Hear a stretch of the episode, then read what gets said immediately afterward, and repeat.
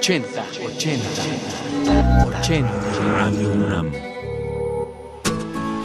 Distintos orígenes para desembocar en el mismo destino. Los coqueteos juveniles que nos llevaron a estar en la misma frecuencia. ¿Cómo fue tu primera vez?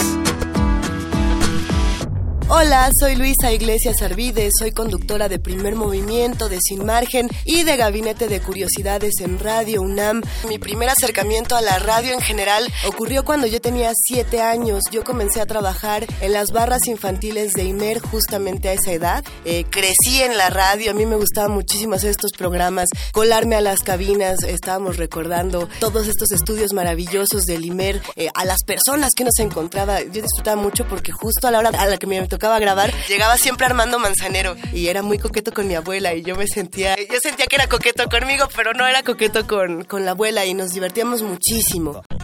Entrar a trabajar a Radio UNAM para mí era uno de mis sueños y de mis metas, precisamente porque toda la vida uno está buscando un espacio en radio, no solamente para hablar, también para, para crear. Yo comencé a trabajar en Radio UNAM como guionista hace más o menos ocho años y recuerdo muchísimo la primera vez que escribí un guion. Eh, mi jefe en ese momento era Emiliano López Rascón, a quien le mando un gran abrazo, y él me habló y me dijo, Luisa, ¿ya escuchaste tu primer promo en Radio UNAM? Y le dije, no, Emiliano, todavía no lo escucho. Dijo, no, pues claro que no, porque ese promo que escribiste es una basura y no se va a pasar al aire. Entonces yo me asusté muchísimo, por supuesto. Llegué corriendo a Adolfo Prieto 133 y en lugar de recibir un regaño, lo que recibí fue una de las clases de guion más maravillosas que he tomado en mi vida y este es el lugar formativo por excelencia en el que creo que muchos llegamos a aprender y a crecer y a, y a seguir trabajando todos los días.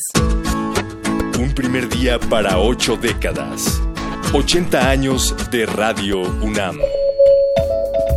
Radio UNAM. 80 años. Resistencia modular.